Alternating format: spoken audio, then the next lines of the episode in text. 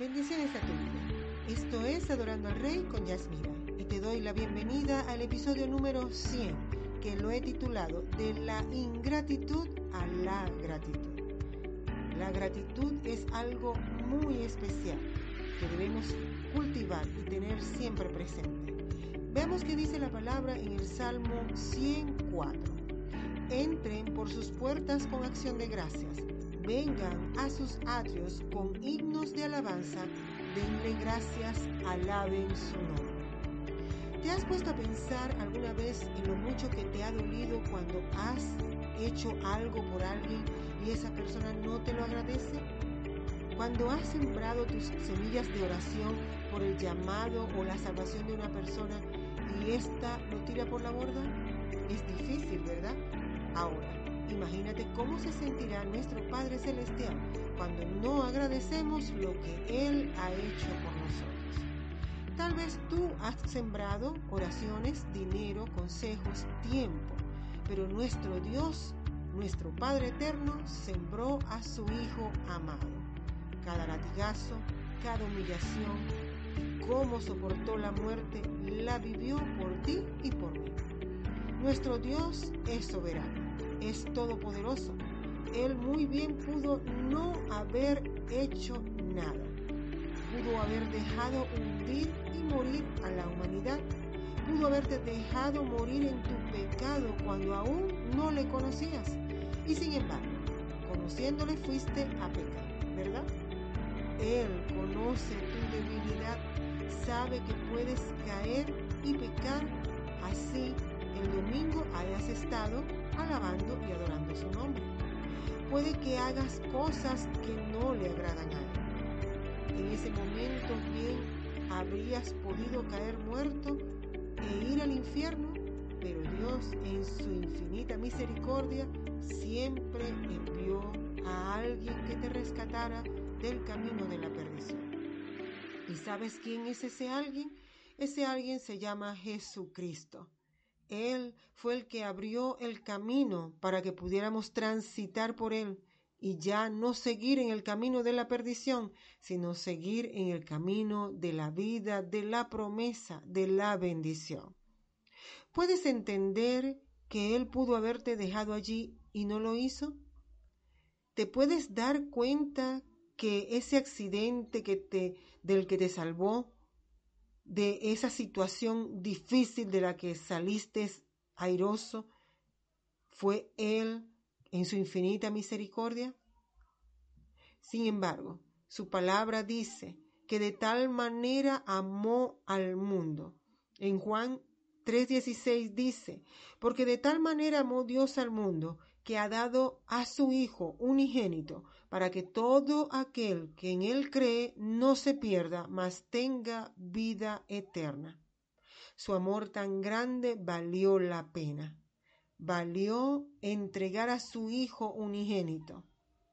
Valió de que Él entregara y se despojara de todo para rescatarte, para rescatarme a mí.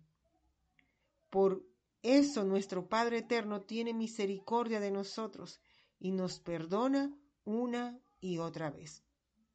Claro está, si nos arrepentimos delante de Él de ese pecado sinceramente, o sea, que no lo volvemos a hacer.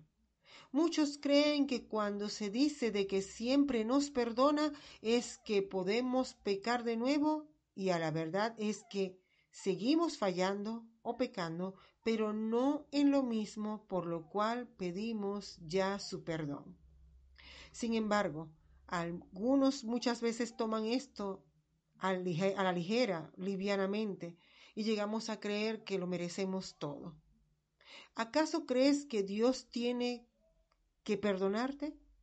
No, Él no tiene por qué hacerlo y podría desecharnos cuando le fallamos y le abandonamos. Sin embargo, no lo hace. Él nos perdona porque a Él le place, porque nos ama, porque nos escogió, porque Él no se puede contradecir y en su palabra dice que siempre es su misericordia. Es para siempre. Cuando reconoces que todo, absolutamente todo lo que tú eres y tienes es porque Él te lo dio, porque te perdonó aún sin merecerlo, pasas de la ingratitud a la gratitud. Empiezas a agradecer todo lo que Él ha hecho por ti. Tienes conciencia de que si no fuera por su amor y su bondad, no estarías en la posición que estás actualmente. Y lo más importante, empiezas a desear ser como Él es. Empiezas a dejar el pecado y todo lo que a Él no le agrada. Amado en Cristo, hay razones suficientes para vivir siempre agradecidos a Dios. Hoy te levantaste, viste el sol, tienes el privilegio de ser hijo de Dios, tienes la oportunidad de adorarle y en este día y darle toda la gloria al único y soberano Rey de Reyes. Primera de Crónicas 16:34 dice, aclamad a Jehová porque Él es bueno, porque su misericordia es eterna. Es tan hermoso, su misericordia es eterna. Cada mañana hay una nueva misericordia y debemos darle gracias al Señor. El Salmo 28.7 dice, El Señor es mi fuerza y mi escudo, mi corazón en Él confía, de Él recibo ayuda. Mi corazón salta de alegría y con cánticos le daré gracias. Un paso importante y primordial para la adoración es el agradecimiento. Si no somos agradecidos, no somos adoradores.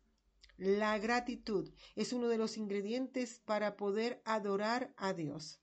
Él nos hizo para que le amáramos.